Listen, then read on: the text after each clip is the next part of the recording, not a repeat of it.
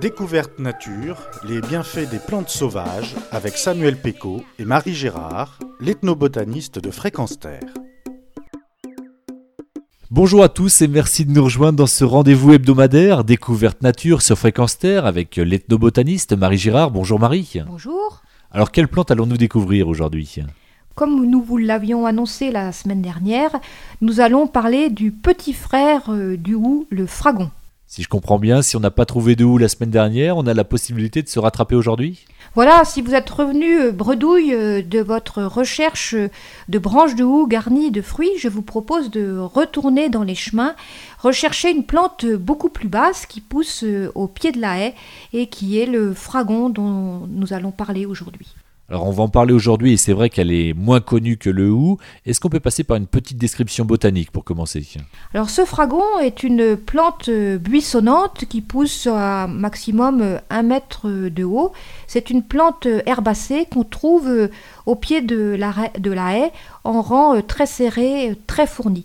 Ses feuilles sont, ont les bords lisses et ont l'extrémité très piquante comme celle du grand hou. Et puis à cette époque de l'année, on remarque ces boules rouges, des fruits rouges très luisants et qui ont la particularité d'être insérés au milieu de la petite feuille. Et quand est-ce qu'elle fleurit cette euh, plante justement?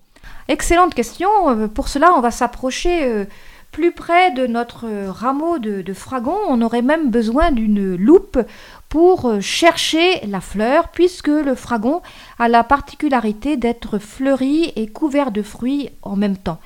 Donc en regardant bien, euh, Samuel va sûrement nous trouver une fleur euh, de petit hou. Alors, il faut vraiment avoir des bons yeux, hein, effectivement.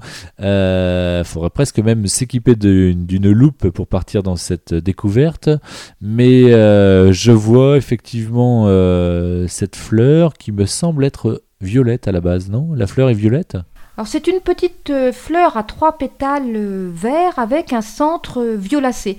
C'est vraiment des fleurs microscopiques, quelques millimètres, c'est logé exactement au milieu de cette espèce de petite feuille de de petit hou. Et la floraison est identique justement au hou alors comme euh, chez le hou, on va avoir euh, des pieds mâles et des pieds femelles, donc des pieds qui vont être porteurs de fruits et des pieds qui ne porteront euh, jamais de fruits. La particularité de cette floraison est qu'elle est très étalée sur l'année. Le fragon fleurit de mai à octobre et donc fructifie aussi toute cette période. Ce qui fait que vous êtes sûr de trouver du fragon pour Noël, ce qui est quand même très important. Et ce qui est important aussi, c'est de décorer nos jardins. En tout cas, c'est ce qu'on apprécie. Justement, ça doit être une plante qui est prisée un petit peu dans les jardins si elle fleurit euh, euh, aussi longtemps. Et si on a des, si on a comment, des fruits rouges aussi longtemps, est-ce qu'on peut la mettre dans son jardin?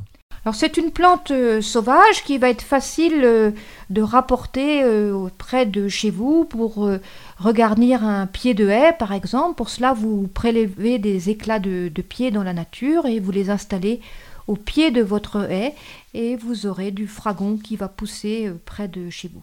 Merci Marie, à quelques jours maintenant de Noël, merci de nous avoir donné une nouvelle piste pour faire euh, nos décorations. Au-delà du ou, utiliser le fragon.